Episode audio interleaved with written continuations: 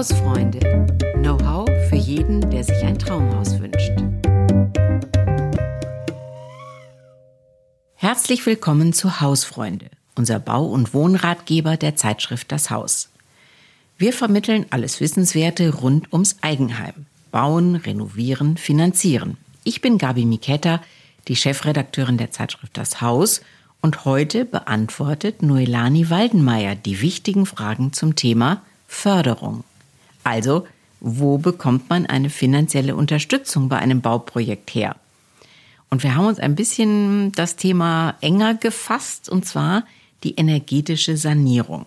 Noelani, hallo, grüß dich. Hallo. äh, Noelani ist äh, Journalistin seit langem schon und beschäftigt sich aber auch seit 20 Jahren mit Verbraucherthemen. Äh, als Ressortleiterin Geld und Recht hier bei das Haus ist sie ähm, Spezialistin ja für Immobilien, Bau und Mietrecht und eben auch für Finanzierung. Und ich habe mir jetzt mal folgenden theoretischen Fall überlegt, Noelani.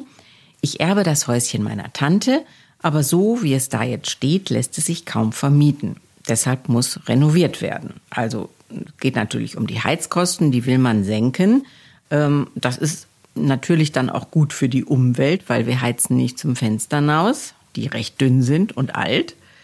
Und wir wollen das Haus natürlich auch zukunftsfähig machen. Es soll natürlich auch an Wert gewinnen. Das kostet allerdings. Und meine Frage ganz konkret ist, Noelani, welche Förderungsprogramme oder Förderprogramme gibt es denn eigentlich? Mhm. Da gibt es verschiedene Sachen. Also grundsätzlich hat man bei einer energetischen Sanierung die Wahl zwischen Steuerbonus und äh, staatlichen Zuschüssen. Die Zuschüsse, die kommen vom Bundesamt für Wirtschaft und Ausfuhrkontrolle, kurz BAFA, oder auch von der Kreditanstalt für Wiederaufbau, KfW. Von der KfW gibt es dann auch günstige Kredite. Aber für jede Maßnahme, die man äh, umsetzt, darf man nur in einen Topf greifen. Also das Allerwichtigste für mich ist jetzt mal, ähm, ja, wie viel Geld kann man denn überhaupt maximal bekommen? Worüber reden wir überhaupt? Über welche Summe? Ach, das sind schon ordentliche Summen. Also wenn man den maximalen Steuerbonus ausschöpft, dann sind das immerhin 40.000 Euro. Allerdings muss man da auch eine Investition machen von insgesamt mindestens 200.000. Also das ist eine ganze Menge. In deinem Fall könntest du den Steuerbonus sowieso nicht benutzen, weil du da nicht selber drin wohnen willst. Du hast ja gesagt, du willst das Häuschen vermieten. Genau. Ah, ja. siehst du. Also, also da hängen Steuer schon ein paar genau. Faktoren dran, die man vorher wissen muss Ge genau. und bedenken also, muss. Es gibt sicherlich auch viele Hörer, die die, die selbstbewohnte Immobilie äh, sanieren möchte und deswegen ist der Steuerbonus natürlich auch äh, relevant. Und äh, bei der KfW gibt es 48.000 Euro. Da muss man zwar nur 120.000 in investieren, aber das wird in der Regel nicht reichen, weil dieses, dieser Höchstsatz, den bekommt man nur, denn wenn der sanierte Altbau wirklich ein super duper Energiesparhaus wird. Oh, da muss man natürlich dann wirklich äh, genau, also, also grundsätzlich alles machen. Äh, genau, aber realistischer sind dann aber auch noch Zuschüsse von, von der KfW über 30.000 und 36.000 Euro. Also damit kann man schon rechnen, wenn man die 120.000 investiert. Sind das denn festgelegte Summen, Noelani, unabhängig vom Wert des Hauses an sich? Ähm, nein, das hängt damit zusammen bei der KfW, wie viel Energie das Haus nach Sanierung verbraucht. Okay. Also das ist bei dieser maximalen Stufe, da spricht man vom Effizienzhaus 55. Das heißt, dass dieses sanierte Haus nur 55 Prozent der Energie verbraucht, die ein vergleichbarer Neubau verbrauchen würde, der aber auch die Energiestandards berücksichtigt. Okay, also das heißt, es muss dann wirklich gut gedämmt sein, es müssen gute Fenster drin sein, die die Wärme nicht rauslassen. Ja, ich nehme fast an, das Dach muss auch äh, dann gut Sicherlich. gedämmt sein. Und man braucht eine gute Heizungsanlage, wo man vielleicht eine Wärmerückgewinnung oder so etwas hat. Also da muss man ja schon dann einiges tun. Genau, genau. Und berechnet wird das dann, ähm, die Zuschüsse, das sind immer prozentual zur Investition. Also bei diesem super-duper Energiesparhaus, Effizienzhaus 55, wären das 40 Prozent der Investitionskosten bis zu einem Betrag von 120.000 Euro. Und okay, das sinkt gut. dann ein bisschen, aber immerhin, wenn man, wenn man 100 Prozent, also wenn man das Haus so fit macht, äh, dass, dass es halt im Prinzip einem Neubau entsprechen würde, dann sind es immer noch 37,5 Prozent. Das wären dann in dem Fall 33.000 Euro, die man bekommen würde. Die kriegt man nicht ganz schnell so einfach mal. Da muss man sich einen Antrag stellen, das dauert ein bisschen. Genau, und das ist genau der Unterschied zum Steuerbonus. Der Steuerbonus, da muss man gar nichts machen, da muss man keinen Antrag stellen, da kann man nicht einfach loslegen und kann im Nachhinein dann die Rechnung einreichen, wenn ich irgendwas mache am Haus, das natürlich den Energieverbrauch verbessert oder verringert. Nicht? Also das, wenn ich Fenster austausche oder eine Heizung austausche. Das ist gerade, wenn ich eine Heizung austausche, möchte ich ja vielleicht nicht erstmal großen äh, einen, einen Antrag stellen, sondern es ist Winter, es ist kalt und äh, da muss ja schnell eine Lösung her. Gut, das ist natürlich ein bisschen was anderes als jetzt ein wirkliches Sanierungsprojekt. Genau. Ich meine, da plant man ja doch eine ganze Weile hin, da mhm. muss man ja die Handwerker haben und so. Das geht ja von heute auf morgen sowieso nicht. Und äh, ich meine, das kostet auch, äh, ich meine, die 200.000 kann das schon mal kosten bei einem Haus. Das ist nicht unrealistisch. Sind denn an den Steuerbonus auch noch Bedingungen geknüpft? Erstmal brauche ich mal eine Rechnung vom Fachbetrieb. Nicht? Also es, es, reicht nicht, wenn ich da selber irgendwie was mache oder mein Kumpel macht, macht was, sondern es muss schon ein richtiger Fachmann sein. Und äh, das Haus muss mindestens zehn Jahre alt sein. Und es muss selbstbewohntes Eigentum sein. Also für Vermieter gibt es ja die Möglichkeit, solche Modernisierungsmaßnahmen als Werbungskosten abzusetzen. Das hatten, hatten, ja, hatten ja Eigentümer bisher nicht und deswegen ist das jetzt eine, quasi eine neue Möglichkeit für Eigentümer. Und mhm. äh, dann sind 20 Prozent der Kosten absetzbar. Okay. Allerdings über drei Jahre. Das okay. ist auch gut so. Also ich setze die Summe ja? nicht gleich im ersten Jahr ab, sondern über drei Jahre. Das ist auch gut so, weil ich kriege die, die höchste Förderung also die, oder die höchste Steuererstattung bekomme ich ja nur, wenn meine Steuerlast auch entsprechend hoch ist. Mhm, also es wäre jetzt, wenn jetzt ein Rentner sein Haus saniert, ähm, es ist die Frage, ob, ob er noch so viel Steuern zahlt, dass er jetzt vom Steuerbonus überhaupt noch profitieren würde. Also das heißt, es wäre vielleicht auch schlau, äh, das beim Steuerberater vorher einmal ähm, durchrechnen oder anschauen ja. zu lassen. Schon. Ja gut, man sieht ja auch selber ein bisschen, wie, wie viel Steuern man bezahlt. Ja, das stimmt. Also das sollte man, sollte man. Aber der Gang Richtig. zum Steuerberater hilft sicherlich ist, auch. Ist, ja. ist nie verkehrt, ist nie verkehrt. Genau. Nehmen wir mal den Fall Heizungstausch, ähm, genau. der jetzt zum Beispiel durch die BAFA gefördert wird. Wann ist denn diese Förderung die beste Wahl? Äh, bei der BAFA ist es so, da werden nur Anlagen gefördert, die mit erneuerbaren Energien heizen. Also das sind zum Beispiel Wärmepumpen oder Biomassenanlagen, die mit Pellets heizen und äh, da hängt es dann wiederum drauf ab, was ich austausche. Wenn ich eine Gasheizung austausche, dann kriege ich einen Zuschuss von 35 Prozent der Investitionskosten. Das ist allerdings gedeckelt bis zu einer Höchstfördersumme von 17.500. Mhm. Und für Ölheizungen gibt es dann, ich nenne es mal eine Abwrackprämie. Da, da werden sogar 45 Prozent der Kosten erstattet, ähm, weil einfach die alten Ölheizungen so wahnsinnig viel CO2 in die Umwelt reinpusten. Und da bekäme ich eben bis zu 22.500. Aber bei der Ölheizung gibt es ja, glaube ich, auch ähm, mittlerweile ähm, rechtliche Vorgaben, dass die irgendwann ausgetauscht werden müssen, nicht wahr? Genau. Und dann bekomme ich nämlich gar keine Förderung. Ach so. Also zumindest keine Förderung von der BAFA, sondern weil ich das sowieso machen muss. Nicht? Man, man bekommt die Förderung äh, hauptsächlich also für Sachen, wenn man mehr tut für die Umwelt, als man muss. Also ich fasse mal zusammen. Jetzt haben wir einige Bedingungen genannt, wir haben verschiedene Förderungen besprochen. Hm, also so, so ganz einfach äh, ist das jetzt nun auch wieder nicht.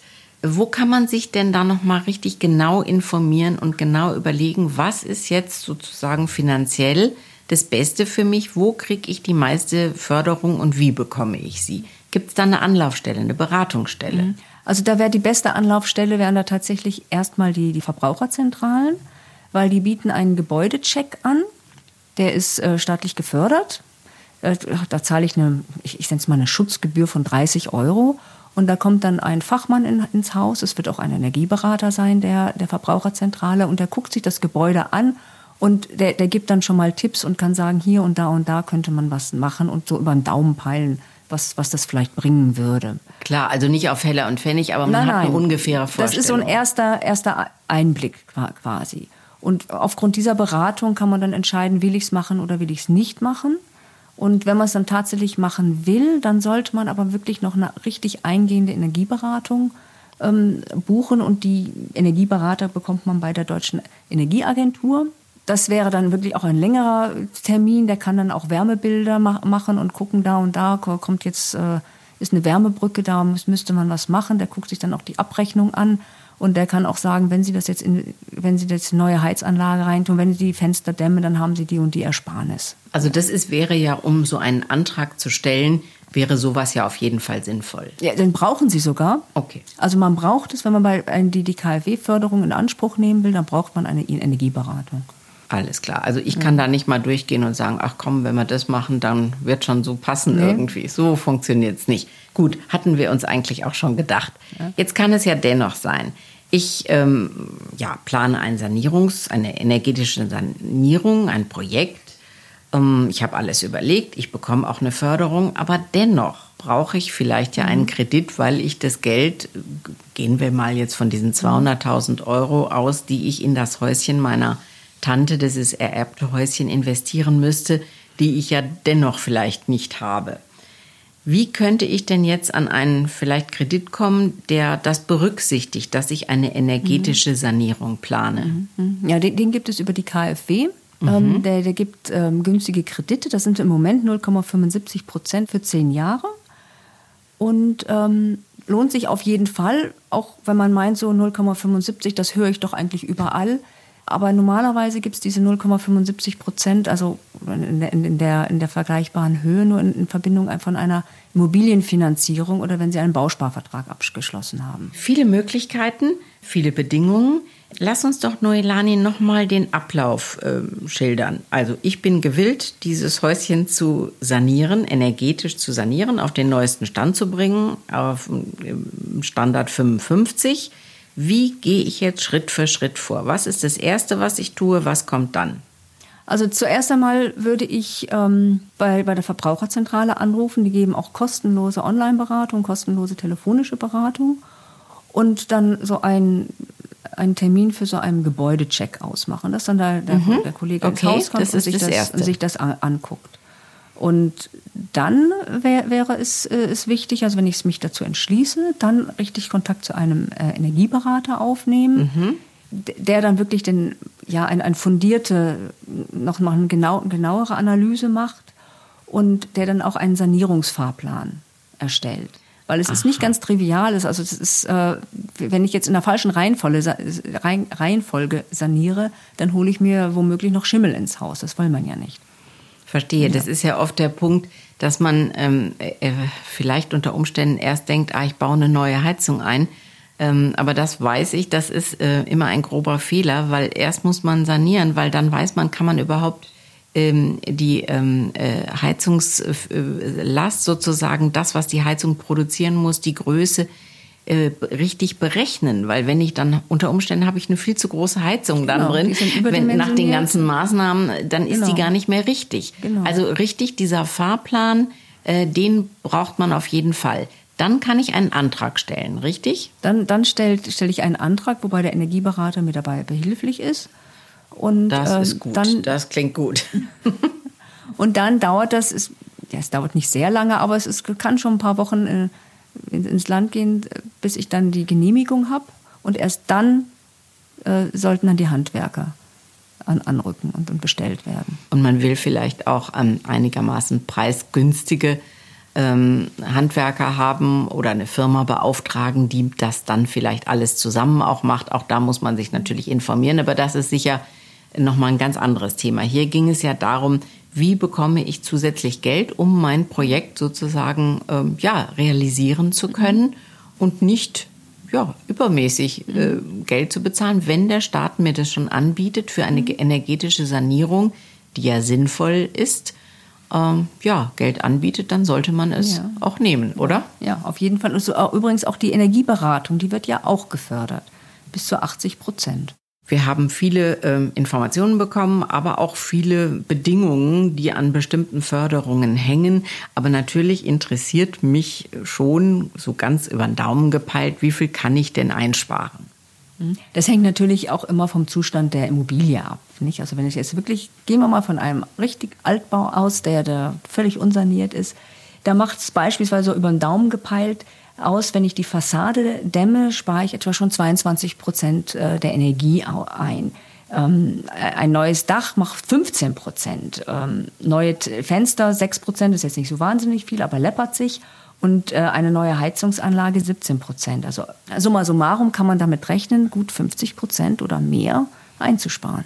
Und das sollten wir ja auch tun. Nicht nur für den Geldbeutel, sondern auch für die Umwelt. Insofern, Noelani, herzlichen Dank für deine vielen äh, Berechnungen, vielen Zahlen und vielen Informationen.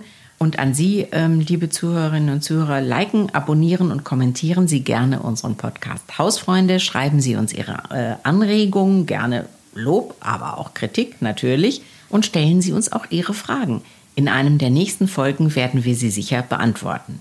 Und Sie können uns schreiben an hausfreunde.haus.de. Tschüss. Tschüss.